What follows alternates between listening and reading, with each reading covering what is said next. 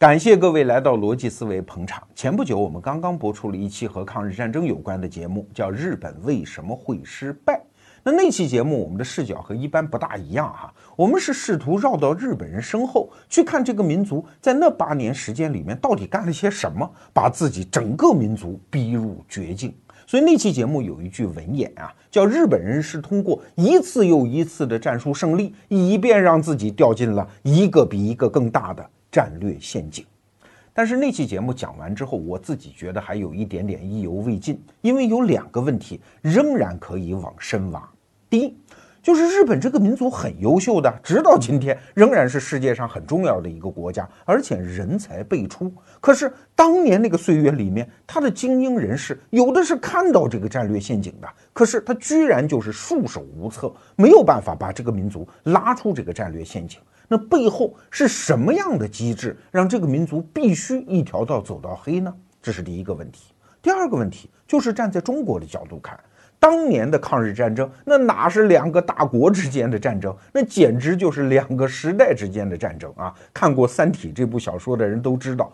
高维打低维，那是不用跟你费力的，用小指头捅你一下就可以啊！你看八国联军打我们中国人，人家联军才一万人，我们那么大一个国家，就让人给捅破了吗？对吧？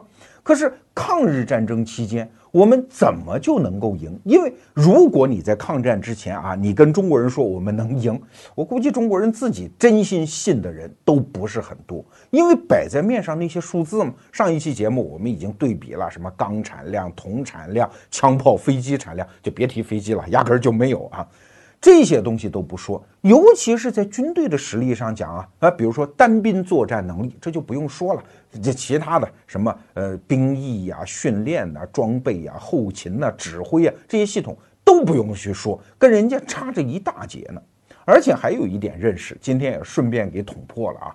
很多人都以为我四万万同胞，你小日本才六千多万人口，我的人口的总量优势总是大的吧？错了。中国连征兵能力都不如日本啊！我们来算一笔账，这也是最近很多资料上看到的啊。表面上看，抗日战争一开始的时候，日本人拥有是三十万现役军队，而中国多少呢？一百七十万。我们人多吧？可是背后你就不堪去分析啊！因为日本是一个建立了现代化的兵役制度的国家，虽然现役是三十万。但是你要考虑到，这个国家还有一个庞大的现代化的兵役系统，就是除了现役军人之外，它还有预备役、后备役、第一补充兵、第二补充兵。那这个系统一旦玩命运作起来，理论上啊，可以向战场上高效投放四百四十八万人。也就是说，日本这个国家是有能力动员自己国民当中的所有的适龄成年男子上战场当兵的。而且这个系统那是常年积累的产物，这四百多万人都是在不同时间里受过不同程度的军事训练。平时他可能不是军人，只是工人和农民，但是国家一旦动员，一纸命令下去，每一个人都知道自己应该上哪儿报道，长官是谁，编制是什么，武器在哪里，我受过什么样的训练，还需要增加什么样的训练，就可以开赴战场。可是我们再看中国这一边呢？表面上当时我们有现役军人是一百七十万。在数量上占日本人的优势，可是你得琢磨这一百七十万人是怎么来的呀？你想想看啊，大清国灭亡的时候，中国上上下下的军人还不到一百万呢。后来是因为军阀混战，渐渐的兵就越来越多，到一九三七年的时候，有一百七十万人。可这一百七十万人，军令不统一，指挥不统一，训练不统一，装备不统一。除了蒋介石手里的黄埔系中央军，好像装备训练还可以，剩下全是杂牌军嘛。而且它的组成部分特别可疑。你想，在这几十年的军阀混战当中参军的人，他可能有什么报国理想吗？他当兵就是为了吃饭，他最重要的能力就是逃跑嘛？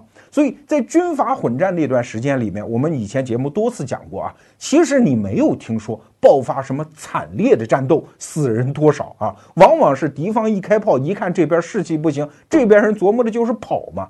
所以那个时候军阀手里的军人，啊有点像今天的核武器，仅仅是一种威慑力量，不是真要上战场的。所以你看四川军阀那个时候混斗成那个样子，也没有听说什么惨绝人寰的大战役啊。所以可见那个时候士兵的素质，但是即使如此啊，咱们还得说，这一百七十万人仍然是中华民族的瑰宝。为什么？因为他至少上过战场，扛过枪，听过炮声，他仍然是军人啊。但是如果这一百七十万人打完了怎么办呢？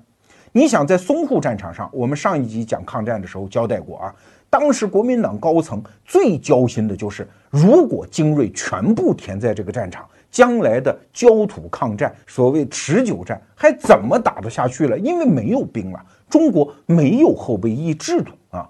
所以你看，抗战八年，国民政府也不断的征兵，当然那个时候就不叫兵役制度了，是一个我们更熟悉的词儿，叫抓壮丁啊。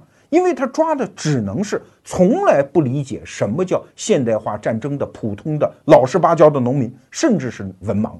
那你想，这样的文盲他怎么当兵呢？他连左右脚都分不清楚，现代化的军事装备他完全无法操作，对于现代化那种高效的军令系统他完全无法适应。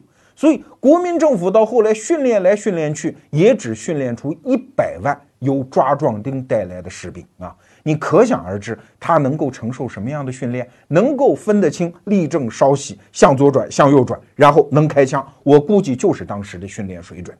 这就是我们看到的抗战刚开始的时候，中日两国的基本态势。说白了，真的这个仗是没有办法打的。而且还有一点啊，什么叫国力啊？打仗打的就叫国力吗？简单说，如果没有不考虑现代化的武器。就是一个政府能够调动自己国民所有生物能量的能力啊，那这里面就取决于两点：第一，你能不能调动得出来，这是我们刚才讲的；那第二点就是调动出来之后，它有没有内耗？我们简单给大家回复一下历史吧。到一九二八年的时候，中国完成了形式上的统一，是以张学良东北易帜为代表的。但这个时候，中国的基本政治态势什么样呢？其实仍然是军阀混战，或者说小流氓打架，只不过打到最后打出一个大流氓来。小流氓们说：“哎呀，实在打不过了，这样我们管你叫大哥，以后你是中央还不行吗？”这就是蒋介石。但问题是，其他的小流氓或者说地方军阀们仍然完整的保持了自己的军事班底、行政班底，甚至是地盘啊！你想。东北军的张学良，西北军的冯玉祥，山西的阎锡山，桂系的李宗仁、白崇禧，更不要说像四川这种地方，遍地都是小军阀。这些地方势力对中央的号令表面上是尊奉，但是中央的军令或政令在地方上到底起多大作用，那得看军阀的脸色嘛。所以你看，一九二八年之后，蒋介石主要干什么？剿共嘛？但剿共其实有一个附带的目的啊，就是追着红军长征，然后中央军要跟进各个地方，尤其是四川这个地方啊，来获取四川的发言权。所以你看，红军长征结束的时候，果然蒋介石就在四川培养出一支大军阀。说白了，这已经很不容易了，能把遍地小军阀变成一支大军阀，已经很不错了。这就是刘湘，所以啊，蒋介石非常头疼。他当时面临的那个局面，有点像美国人后来嘲笑那个卡扎菲，就是利比亚前领导人啊。这个比方我们以前节目也讲过，说卡扎菲啊，就像是一只大母鸡站在一堆小鸡蛋当中，宣称我是他们的母亲。实际上，当年的利比亚就是部族政治啊，谁也不搭理中央。但是问题是，只要没有任何一只其他母鸡来跟卡扎菲抬杠，他就可以继续宣称下去啊。但是这只母鸡，因为它没有手也没有篮子，任何一只鸡蛋你都不能真的占为己有。这就是当年蒋介石的处境，他也是这么一只老母鸡。所以，等他在七七事变之后发表那个宣言啊，地无分南北，人无分老幼，我们上下一心，都要抗战。哎，基本的道理大家都认，因为军阀也是中华民族的人嘛，他也不愿意看到日寇入侵，甚至很多军阀是非常爱国的，他们也想抗日。但是那种根深蒂固的军阀心态，在抗战刚开始的时候根本没有办法消除。我们给大家举一个例子，就是我们刚才讲的四川，最后不是打出一个草头王吗？叫刘湘。刘湘这个人是非常爱国的，对吧？你看七七事变，八月七号他就到南京参加军事会议，在会议上，其他人都还在那儿看看蒋介石的脸色。刘湘，我从四川来的，慷慨激昂讲了两个小时的话啊，罗胖都没这个本事，表达什么？我们川军啊，抗战，不要看我们离得远，我们出三十万军队。五百万壮丁，然后还有上千万担的粮食，我们就不信了啊，跟小鬼子不能死磕。哎，后来人家刘湘真是说到做到，回到四川之后就整编川军，当年都是军阀的队伍，然后就出川。但是你想想看，出川的这支军队，他又没有军费，都得靠中央拨。刚开始刘湘还狮子大开口啊，拨五百万银元，像中央哪有那个钱？所以一边开拔一边叫就地解决。什么叫就地解决？就是抢嘛。那后来你看到了山西地盘上，就开始就地解决。哎，解决了人家阎锡山的一个军火库，阎锡山不干喽，说我这抗日人手太紧，但是我们也不需要这样的，你赶紧哪儿来的把它调哪儿去。后来跟那个程潜，那那是第一战区的司令长官，说川军要不要？程潜说，虽然我人手紧张，这样的部队我也不要。但是川军后来是打得不错的，你看台儿庄战役，包括后来的三次长沙会战，川军是主力啊，而且在抗战八年期间，川军的牺牲是最大的。后来不是留下一句话吗？叫无川不成军。但是即使是这样，你会发现大家都抱着一颗。报国之心、抗日之心，但是地方势力之间的那个矛盾仍然存在。那最典型的例子呢，就是刘湘，一九三八年的一月份死了啊。最开始是那个胃部大出血，还就在我的老家安徽芜湖住的院。后来看芜湖医院太小，只好用轮轮船把他送到武汉的汉口。后来是一九三八年的一月份在汉口死掉了。那四川省的头就没有了。蒋介石说：“太好的机会了，赶紧统一四川。”为什么？因为到一九三八年的时候，蒋介石是知道了，这个长江沿线可能都得丢，四川才是真正的大后方，一定要先整顿四川。所以当时他就派了一个人叫张群，张群是哪人？就是四川华阳人。你看川人治川没有问题了吧？而张群很早跟蒋介石就是拜把子的兄弟啊。当然张群后来不得了，在国民党内算是大佬，这个人一直活到了一百零一岁啊。哎，觉得让张群去当四川省主席是一个非常好的人选，但是刘湘的手下坚决不干。我们川人治川，你蒋介石休想在我们这儿扎钉子。后来蒋介石真的是没有办法，地方军阀就是搞不定啊，最后只好宣布我自己亲自兼任四川省政府主席，地方军阀才没话说啊。后来抗战才有了一个大后方。所以你说我们怎么评价刘湘？你说他是地方军阀，还是一个爱国将领？这个时候说不清楚。他既有军阀的一面，又有积极抗战的一面。哎，我们再举两个例子，一个是我们现在看到的一个大大的正面人物，就是张自忠啊，以及张自忠的上司叫宋哲元。这两个人可是鼎鼎大名的抗日名将，而且都出身于冯玉祥的西北军的麾下，是能征惯战。这宋哲元其实成名很早啊，早在七七事变之前，他就曾经带领二十九路军打过所谓的长城抗战，据说歼敌五千人，这是一个大胜仗啊。那当年宋哲元没有枪没有炮，敌人也不给我们造，怎么办呢？就用中国人熟悉的大刀片子跟日本人死磕。后来不就留下一首歌吗？叫《大刀进行曲》，里面的名句叫“大刀向鬼子们的头上砍去”。所以啊，在抗战没起来的时候，宋哲元就因为抗战已经名满天下。那张自忠就更不用说了，是抗战期间国民政府牺牲的最高军衔的将领。那他和他的两个属下，一个叫赵登禹，一个叫佟麟阁，这三个人现在还分别用自己的名字命名北京的一条路啊：张自忠路、佟麟阁路和赵登禹路。那在中国享受这样的殊荣，你想想看，除了孙中山，还能有谁？所以，张自忠和宋哲元这两个人都是中华民族的抗日先贤，这一点我们没有二话。但是，大家知道，在七七事变之前和之后，这两个人在干什么呢？我们今天可不是想污蔑先贤啊，只是想通过这两个人的行为，我们来看看那个时代中国社会的现代化程度。因为宋哲元是抗日英雄嘛，所以国民政府说，正好你也有西北军的班底，就派他和张自忠去驻守华北。这两个人当时就是华北王，一个正手，一个副手。宋哲元呢是北平市市长，张自忠呢是天津市市长啊，这两个人一正一副。可是他们是军阀出身呐，一到华北，马上就有了地盘意识。当时宋哲元讲过一句话，说汉奸我是不当的。但是妥协是难免的，什么意思啊？就是让我丧失民族大义的底线，那个肯定不行。但是为了保有华北的这个地盘，向日本人做一点妥协，哎，这个事儿是可以办的。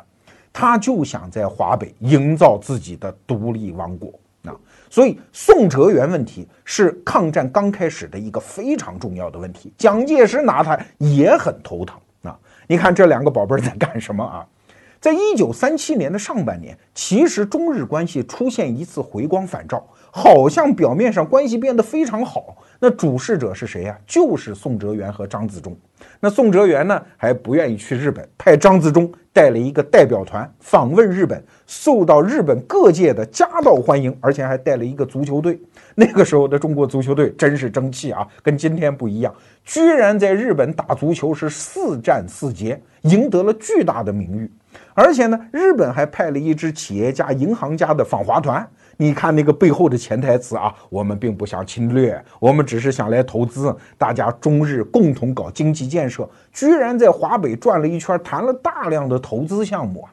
而且当时日本的天津驻屯军的那个司令官，居然还给二十九军，就是当年打长城抗战的那支军队啊，送了十几门的小山炮。啥意思啊？就是我不想打你，我想打你，我能送你武器吗？所以当时居然搞得一团和气的样子，但是什么都没有拦得住七七事变的爆发。爆发之后，宋哲元啥心思啊？中央就是蒋介石一直给他打电报，说不要对日本人抱有任何幻想。宋哲元才不搭理那个了，一脑门子就钻到了日本人的军营里，跟日本人开始谈判。因为在他看来，这不过就是过去的什么九一八的事件的一个重演嘛。日本人无非要占点便宜，这个局面还能稳定下来。他可没有想到，这已经是全面抗战的开始，所以一直钻在日本军营里，想揪住最后一根稻草，恢复华北的和平。所以这时候蒋介石就反复跟他讲哈，说盼于中央一致，勿受敌欺。你不要再在日本军营里跟他谈判了。但是宋哲元根本不搭理那一套，很长时间。这时候请注意啊，七七事变已经爆发，日本军队已经南下，但是他居然孤身一人，不听中央号令，在日本军营里跟日本人谈判。那到了什么程度啊？当时中央军已经北上，他还给中央写信。说委员长，你这个时候一定要千忍万忍，委曲求全，千万不要让这些部队北上啊！那啥意思呢？就是第一，我在搞和平，你这儿派军肯定不利于我的谈判。另外，第二个潜台词就是，你以为我不懂啊？你蒋介石把中央军派到华北来，将来我的地盘不就没有了吗？所以大家去看七七事变最早的那段时间，宋哲元、张自忠他们在干什么？他们在用军阀意识试图恢复自己的地盘，而误失了当时的战机。所以张自忠这个人在抗战刚开始的时候名声非常不好听，很多人都说他是汉奸啊。后来他可能也是忍了一口气，从此萌发死志，才在襄阳战死的。我们在这里我再强调一下，不是污蔑先贤，这就是当时历史的真实情况。任何一个人换了你，你可能也会这样做。一只眼盯着鬼子，一只眼防着蒋介石。那我们再讲第二个人，这就是抗战历史上典型的大反派了啊！韩复榘，山东省主席，这个人主政山东七年。其实抗战一开始的时候，他打的是不错的，像德州会战、济宁会战，包括在济南战役当中打的是不错的。但是后来他一看，不行，我得给自己留点种子，我可不能这么拼完了。所以济南他就不守了。让原来原本可以守上那么几个星期的黄河防线从此失守。如果他败退的再要快一点，后来的台儿庄战役根本就打不成。所以蒋介石就气急败坏，在南京丢了之后啊，就在河南开封搞了一个军事会议。大家都知道，就这次军事会议把韩复榘给抓了，然后枪毙了。可是我在这儿想说会议上的一个细节。就是当时蒋介石开会的时候就说啊，有人把呃济南给丢了，谁要对此负责任？你知道韩复榘是怎么回答的吗？哎，说是济南丢了，我负责任。请问南京丢了，谁负责任？你蒋介石应该负责任。蒋介石气急败坏地说说南京丢了，自有人负责任，但是济南的事你还得负责任，然后就把他给毙了。但是你从韩复榘这句话里面，你闻出一种什么样的弦外之音呢？就是我跟你是一样的。你只不过是另外一个军阀而已。济南丢我负责任，南京丢你负责任，咱俩大哥二哥，谁也别说谁。这哪里是一个地方政权的首脑跟中央首脑说话的口气呢？对呀，但是你站在韩复榘的角度看，他就这个历史见识，他当时就这个境界。我是山东人，我为山东负责，山东父老交给我的军队，我不能打光了。就像张自忠在平津失守之后，经常就跟中央讲这么一句话：“冯玉祥先生，西北军就这么一点种子，你给我留一点吧，别把它拼光了。”所以。我们时隔这么多年再去回看这段历史，你真觉得张自忠错了吗？韩复榘是个坏蛋吗？不是，说白了，仅仅是因为当时的中国它不是一个现代化的中国。在上一季的逻辑思维节目里，其实我们反复出现过一个主题，就是什么是现代化的国家。所谓现代化的国家，它指的不是工农业生产总值多高，拥有多少科学家，它指的是全体国民都认同于一个想象的国家概念。而前现代化国家呢，是每一个人只认同于一个小共同体，而不是国家那样的大共同体。比如说，认同于家庭啊，认同于宗族啊，认同于地域啊或者省份，但是他都不认同于国家。所以站在这个角度上来说，韩复榘并不是坏人，他仅仅是一个前现代化国家的前现代人物而已。那说到抗日战争刚开始的时候，因为这种类型的冲突导致国力无法调动，这就太普遍了。给大家举一个例子啊，也是我在这本书《抗日战争的细节》里面看到的，就是武汉会战当中马当要塞的丢失，这是一件非常可惜的事情。上一期节目我们讲抗日战争第一期的时候，就曾经讲过，武汉会战是一个战场非常广阔的会战，是节节败退。其中非常重要的一个点就是马当要塞。为什么？因为这儿的地势太好了。马当要塞在哪儿呢？就在今天江西的湖口这一段的长江江面。因为这一段正好有一个沙洲啊，那沙洲和北岸之间的航道呢，天然堵塞了，只剩下南边这半条航道，那自然很窄了。所以当时的国军就在这个地方进行了大量的填塞航道的工作，用那个牵丝网里面装上混凝土，再沉上几艘船，把那个航道堵得结结实实的。所以日本人的船是再也不能溯江而上啊，那自然在这儿就弄个要塞，然后阻击日本人。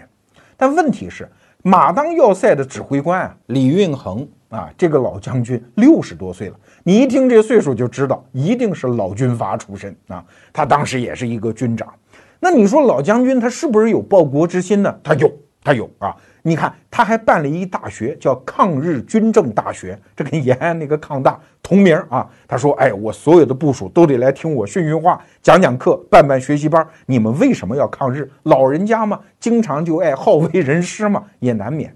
可是到了一九三八年的六月二十四号。”日本人就选在这一天进攻马当要塞，为什么？军事情报泄露，什么情报啊？因为就在六月二十四号这一天，咱们李军长要办抗日军政大学的结业典礼啊！这个结业典礼的地方是远离战场的一个地方。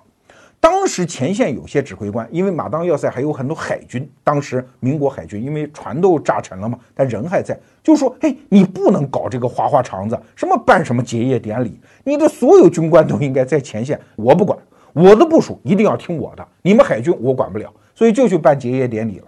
结果汉奸把情报泄露给日本人，日本人就选择六月二十四号这一天进攻马当要塞，什么结果你都想都想得到啊，军官们全部都不在现场。士兵们全部慌了神儿，所以马当要塞很快就实现了。这本来是寄予众望的一个阻击日本人的一个点啊！而且还有一个插曲啊，当时听说，哎呀，马当要塞被进攻啊，赶紧派兵去救援。当时有两条路，第一条路呢是走大路，但是他想啊，日本人有飞机啊，这走大路非常危险啊，所以他就派了一个师长走小路。绕了三天三夜才赶到战场，当然这个小路绕三天三夜，我估计行军也不是很积极啊。最后虽然赶到战场，马当要塞也丢了，这个师长后来被蒋介石枪毙了，李运恒仅仅是撤职。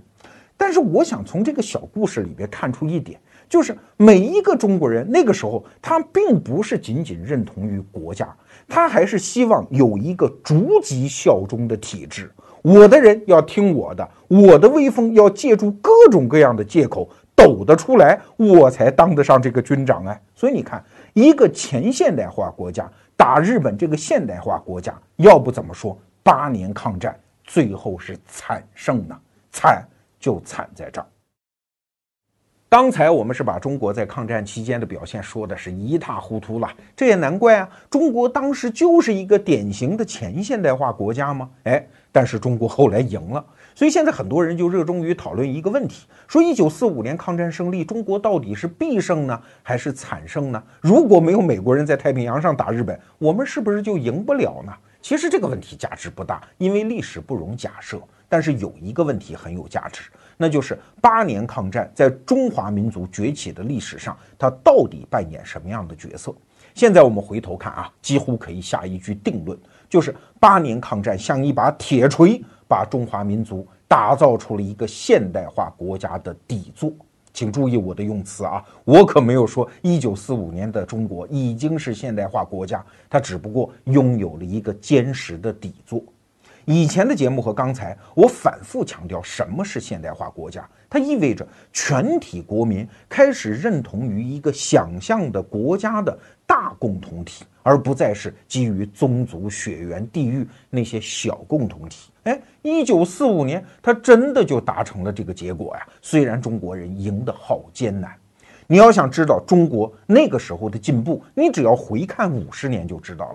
一八九五年，正好一九四五年的前五十年啊，中国那时候也在跟日本人打呀，甲午战争。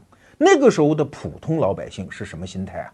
我们现在看资料啊，当时日本也占领了中国东北的一些地方，普通老百姓觉得皇粮国税总是要交的了。那个爱新觉罗家的也不比眼前这个小日本好多少，这个小日本看着还是不错的。你看军容整肃啊，好像有那么点意思。所以很多老百姓居然主动给日军。提供给养，甚至去主动汇报中国军队的行踪。对于中国的普通士兵来说也一样啊，打仗为什么当兵吃粮嘛？为自己谋生嘛？顶不济也是为家族的荣光嘛？或者是报效李中堂、李鸿章嘛？最了不起、境界最高的人为皇上效忠，没有人是效忠于或者说认同于一个国家共同体。所以这五十年中国的进步是实质性的。那在一九四五年抗战胜利的那一瞬间，有太多可歌可泣的故事。我们今天也不是什么抗日、什么爱国的宣传材料啊，我们仅给大家举两个例子。第一，商人的爱国意识开始觉醒。你看，中国的商人士农工商，那是最底层的，平时就会扒拉算盘，搞点蝇头小利。真的，统治者说把钱交出来，抄家灭族，一点招都没有。所以，商人是中国各个阶层当中，你别看他有钱，很可怜的一个阶层。但是，抗战当中，商人是什么样的表现？大家都知道，民生轮船公司的那个老总卢作孚啊。民生轮船公司在一九三八年，就是武汉会战的后期，当时知道武汉守不住嘛，所以当时国家紧急疏散所有的人员和物资。当时有多少物资？一百万吨呢。有多少人？一百五十万人呢？要撤到后方。可是三八年武汉会战的时候，当时距离长江的枯水期只有四十天时间啊！当时民生轮船公司没有什么船呐，那怎么办呢？征用了大量的民船。当时卢作孚是私人掏钱包啊，雇佣了三千多人，把一切可能调动的手段都调动出来，居然就把这一百五十万人、一百万吨军事物资给运完了。所以日本人打进武汉的时候，一座空城嘛。所以在二战历史上，这一次大撤退称之为叫中国的敦刻尔克。要知道，卢作孚作为一个商人，为整个这一次撤退，他付出了四百万银元的代价啊！这还是一个商人吗？这就是一个爱国人士啊！还有一种人呢，就是华侨这个族群的爱国心是最容易被调动的。但是，爱国心和爱国心还不一样啊！你想，前清的时候，华侨也爱国，但是一般仅止于捐钱。孙中山愿意回国搞革命，我们给点钱，那个心态有点像今天到城里打工发财的人，说老家穷啊，不容易啊，捐个小学吧，哎，有点这意思。满腔的爱国心很难找到一个国家实体去附着。可是抗战期间，华侨的举动完全不一样，不仅出钱，当时国民政府很多空军的飞机都是南洋华侨捐的，他们还用血肉之躯出人回国抗战。你看，给大家举一个例子啊。一九三八年武汉会战之后，中国所有的出海口都丢光了，偌大的后方，两亿五千万人口，哎，陆地上通向外界的通道只剩下一条滇缅公路，而当时哪有什么公路啊，都是当地老百姓用脚在崇山峻岭里千百年来踩出来的羊肠小道，根本就不能用嘛。所以国民政府是花了吃奶的劲修公路，可是公路修完之后傻眼了，没有司机啊。你想卡车英美可以送给你啊，甚至卡车上的物资都得指望国际援助，可是司机得你自己来，你自己运回去吧。可是中国当时有多少人会开车呢？所以这又得靠南洋华侨。当时有一个侨领叫陈嘉庚，大名鼎鼎啊，一举手说回国抗战，居然报名了三千个会开车的华侨。那这部分人的事迹在中国的抗战史上很少有人提到，因为太少了嘛。但是你想，那帮三千人是多么的不容易。首先那段路多么的险啊，全部在崇山峻岭里面，光盘山路五百公里。而且还有一点，当时中国人不会修路啊。现在我们都知道，盘山公路一边是悬崖，那个路面一定是要向里面倾斜的，以免那个车速度太快冲出路面掉下悬崖。但是当时中国人不知道啊，全是石子儿路面，又非常之滑，刹车根本刹不住。所以以五十辆车为编队，一个车队一般来说开一趟，至少有六到七辆车就不见了，冲下悬崖，连尸首都找不到。所以，这三千人的华侨司机做出了多么大的贡献？这仅仅是抗战当中华侨做出贡献的沧海一粟而已。还有就是中国的知识分子，在中国历史上，你什么时候听说过知识分子当兵呢？说武将这有过啊，当普通的大头兵，这就是从抗战开始的。在抗日战争的中后期，蒋介石提出一个非常重要的口号，叫“一寸山河一寸血，十万青年十万军”。那这十万指的是啥呢？可不是冲到农村抓上十万个青年壮丁啊！这十万人指的可是有文化、有素质、受过教育的十万中国年轻人。按照中国人当时的观念，这样的人叫读书种子，这是国家民族未来的希望，怎么能送上战场当炮灰呢？但是抗战开始后不久，中国人就明白一个道理：你与其把一个文盲送上去白送死，你还不如组织一些有素质的人，跟日本人还有一拼之力。但问题在于，当时中国受过教育的年轻人一般都是富家子弟啊，在一般人的观念当中，这样的人最怕死。但是国民政府发出号召之后，这些人马上就开始响应号召参军，居然募集了十几万人。这样的人到部队里可不是去当军官的啊，吃罐头的，呃，穿皮靴的，就是去当最底层的士兵。所以后来中国政府派出远征军在缅甸作战，这些人就是主力啊。事实也证明，这样的人只要给一定的训练，给他们一定的美式装备，那在单兵作战能力上跟日本人那是一比一的死磕啊，你死一个我死一个。那在缅甸战场上真的是打出了威风。所以，我们看刚才我们举的这三类人，一个是商人，一个是华侨，一个是富家子弟，他们摆脱了一切世俗的算计，居然肯为这个国家去捐躯。请注意啊，他们为的是国家，他们为的可不是效忠哪个领袖。虽然抗战期间，蒋介石经常是什么一个党、一个政府、一个领袖，还经常神化自己。但是你会发现，中国人并不鸟蒋介石本人呐。蒋介石四五年之后，四年就被赶到台湾去了，对吧？他个人的威望虽然也很高，在抗战时候，但是大家效忠的对象并不是他，而是整个国家一个虚拟的想象的共同体。这在四五年，我们这个民族就真的看到希望了。所以黄仁宇老先生讲过一句话，他在他的著作里反复在讲哈，说中国整个社会的现代化，两个党都做了贡献。那国民党呢，是通过抗战把上层人士整合起来了。而共产党呢，是通过后来的土改啊，包括后来建国后的一系列，把底层整合起来了。当然，这个历史观也有一点问题，但它确实是说明整个国民的那个能量发生聚合，可以被国家调动。这是二十世纪一百年中国人面对打造现代化国家的一个主题使命。那抗战是其中最为重要的一堂课。说完了中国，我们掉过头再来看日本。那请问，抗战期间的日本，它是不是一个现代化国家呢？表面上看，当然是。首先，经济、军事各方面的实力都是典型的现代化国家的水准呢。海军世界第二，陆军打遍亚洲无敌手。更重要的是，它符合我们刚才讲的现代化国家的标准呢。普通的国民都共同认同于一个假想的国家大共同体。那日本人的爱国精神不要太有名哦。美国人对此是又怕又恨又佩服，因为日本士兵很少有投降当俘虏的，到最后实在不行了，宁愿自裁玉碎也不投降。可是你不觉得日本还是有点奇怪吗？我们中国人即使隔了这么多年琢磨起来，仍然觉得味道怪怪的啊。它虽然是现代化国家，但是好像总有哪儿不像啊。你看啊，举个例子说战争责任问题，德国的战争责任是非常清楚的。大魔头希特勒，周边几个小人格林、戈培尔，再往下德国纳粹党，再往下全体德国民众都要为二战的欧洲战场负责任。所以二战之后德国问题非常好处理，希特勒死了算了，剩下该杀杀，该判判，该关关，然后重建这个国家。可是日本呢，到今天为止，历史问题仍然缠夹不清，其中最重要的就是天皇的战争责任问题。虽然中国、南韩这样的政府经常提出这个问题，日本人还经常气得呼呼的啊，不尊重我们的天皇，就他妈不尊重你了，怎么着吧？因为天皇的战争责任是摆在纸上的，清清楚楚的。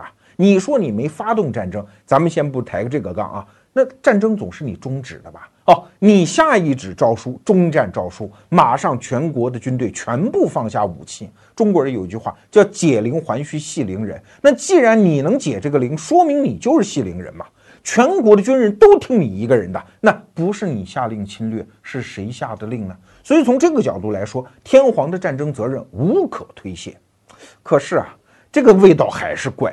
因为天皇从始至终表现出来的那个状态，就不是一个狂人的状态啊，跟希特勒小胡子演讲，天天当狂人，天天这指挥作战，好像就是不一样。他躲在深宫当中，在很少的场合做一些表态，有的时候呢，还表现的有一点点不情不愿 啊，哎，那个有点跟潘金莲和西门庆刚开始的时候是半推半就。他只是在非常关键的时刻时候哼啊哈呀表个小态度，所以天皇那个终战诏书，你要有兴趣可以在百度上搜搜看看啊。哎呦，你觉得他好委屈啊？那个大概那个意思就是，哎呀，我们也是没办法，对吧？好多事情其实我也不同意。你看现在你搞个核弹，我为了全人类的福祉，算了，不打了吧？就整个是这一套啊。还有一点啊，二战后期盟军发布过一个叫波茨坦公告，就是勒令日本人无条件投降。可是日本人后来无条件投降了吗？没有吗？他们仍然提了一个条件，就是保留天皇的地位。其实，在盟军内部，很多人动议把天皇逮着绞死嘛，解解恨嘛。可是后来，盟军的占领军的司令官麦克阿瑟到了日本之后，一看，哎呀，这天皇哪里能弄死啊？哪怕你让他上法庭受审，日本人的情感都受不了。所以麦克阿瑟就给美国总统写信说，要不你再派一百万占领军来，要不然咱还是别动这天皇了。所以天皇后来是轻松过关，就发布了一个叫人格宣言，说我不是神啊，我就是普通的人，就这么就过关了。你想想看，一个国家领袖哎，把这个国家搞成这个样子，居然老百姓不恨他，这事儿不也很奇怪啊？你看德国的希特勒，他绝对没有这个好下场。就算他不自杀，就算盟军对他不审不判，还他自由，德国人民还会继续选他当总理？怎么可能？在二战后期，已经有一些青年军官组织对希特勒的刺杀嘞。但是日本天皇就跟没事儿人似的，你说咋理解？所以啊，我们按照一般的政治观念，什么民主啊？独裁啊，是专制啊，还是宪政啊？是前现代还是后现代？这些概念解释日本完全无效。那日本到底是咋回事呢？我们接着往下说，你就能琢磨出大概的味道了哈。在日本军队当中有一个现象叫零上，这个事儿也很奇怪。我们前面讲过，就是底层士兵干什么事儿，上面管不了。哎。这是什么系统？军队最讲究的就是一切行动听指挥，令行禁止嘛。但是在日本军队里，居然就有这样的现象，而且反复出现，尤其在中日之间的关系当中。你看啊，一九二八年皇姑屯炸死张作霖这个事件，谁干的？就是关东军一个底层的参谋干的，叫河本大作。这个人晚年还写信啊，写书啊，我怎么炸死张作霖的？张作霖什么人？当时可不仅仅是奉系军阀，从法理上讲，当时他是中华民国的国家领导人呢。你日本人一个底层军人就把中国的国家领导人给炸死了，你这是国策吗？其实日本首相根本就不知道，为啥？因为田中义一就是当时的首相，跟张作霖私交很好。张作霖原来当土匪的时候，一条命就是这个田中给救下来的。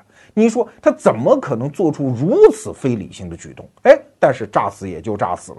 日本的首相拿这么一个底层的军官也没有办法。哎，紧接着就是九一八。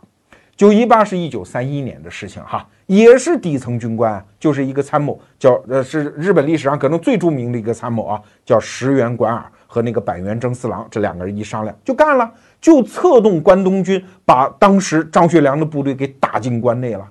其实日本当时中央啊，就是他们的那个首相也觉得这事不能这么干吧啊，只是挑起一纠纷，既然占便宜了，咱们继续占点便宜不就完了吗？当时日本的首相叫全养义啊。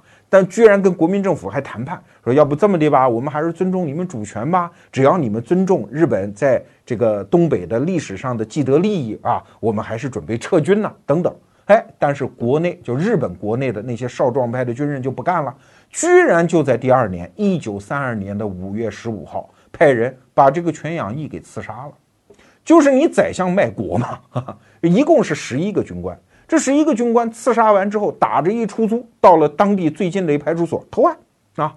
我们愿意上法庭受审。哇，这几个人上了法庭，那简直就是英雄啊！全国三十五万人联名写信，一定请法庭放这十一人一马。当时日本还有一个新泻县，有十一个年轻人各自斩下了一根指头，寄到法庭，说你不是要判这十一个人死吗？你把让我们，我们替他去死。那最后法庭居然就把这十一个人没有判死刑，后来二战期间居然给放了。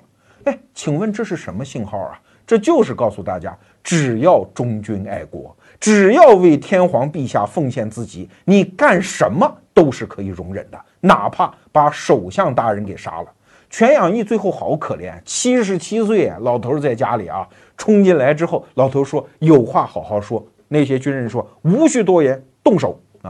而且那天啊，差点还有发生了一件事情。当时美国那个孝星卓别林到日本访问，全养义的儿子陪着卓别林去看相扑了，所以没死。要不然当天卓别林也死在那儿啊，这是一个余绪了。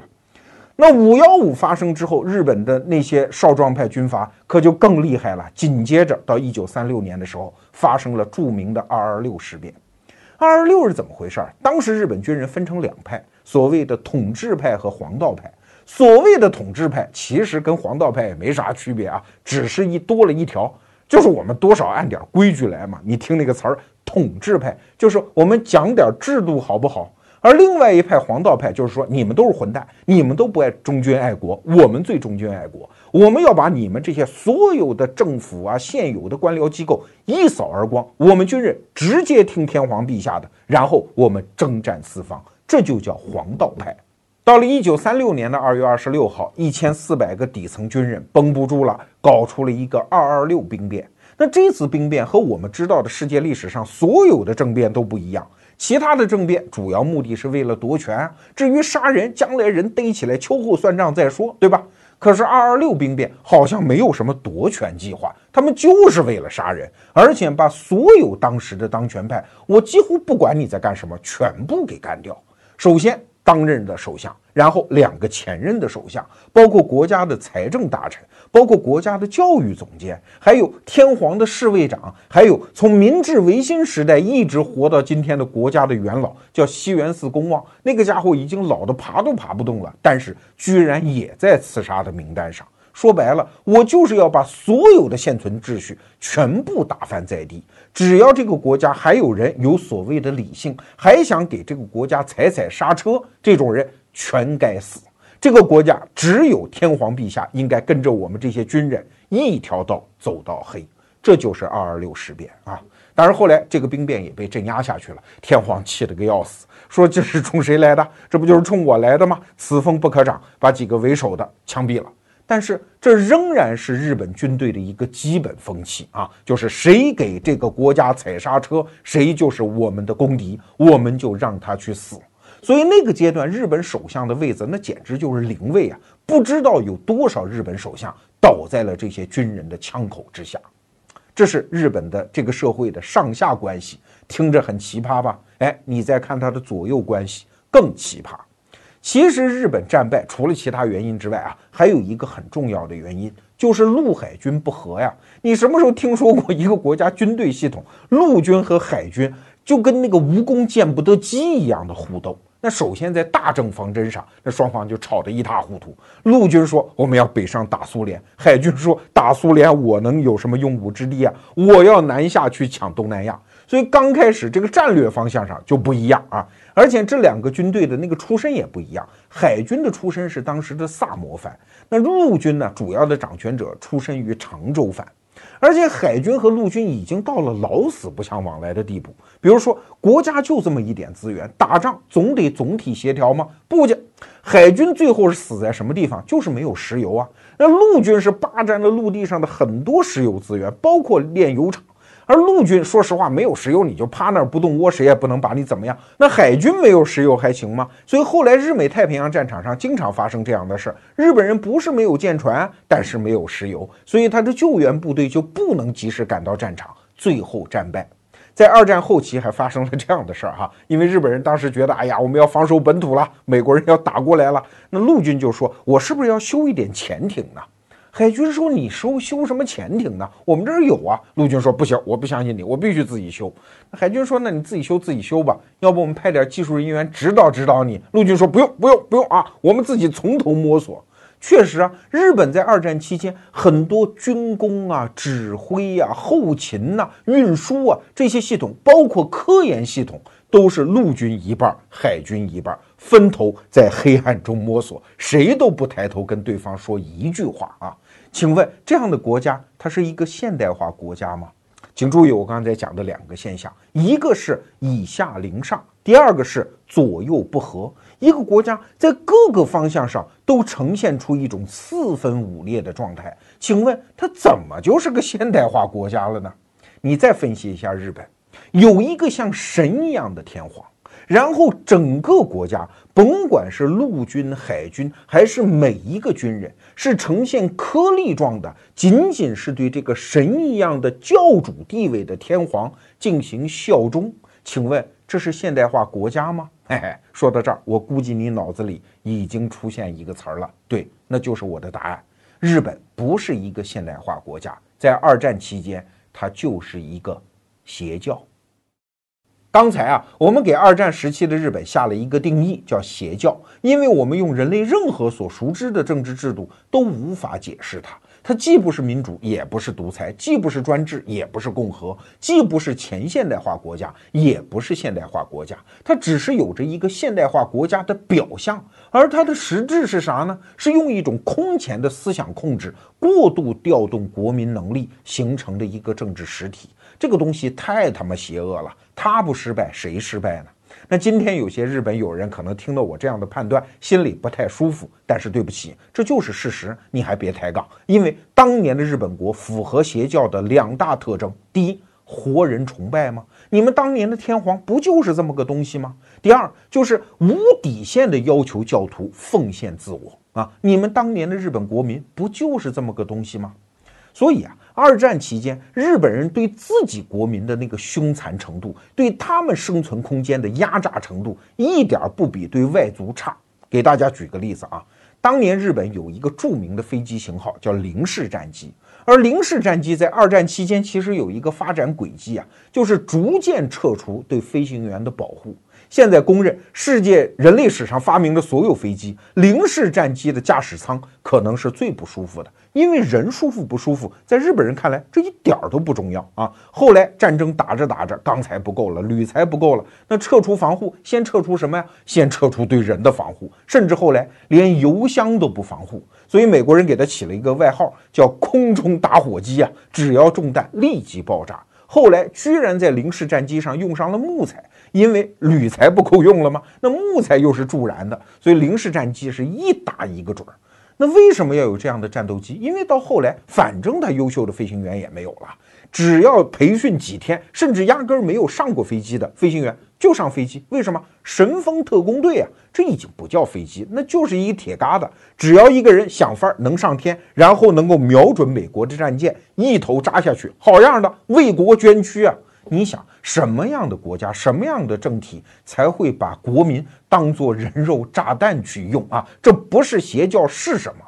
再给大家举一个例子，日本海军当时有一个非常神奇的武器，叫长矛式鱼雷。哎，这个鱼雷非常高级啊，因为它可以跑得特别远。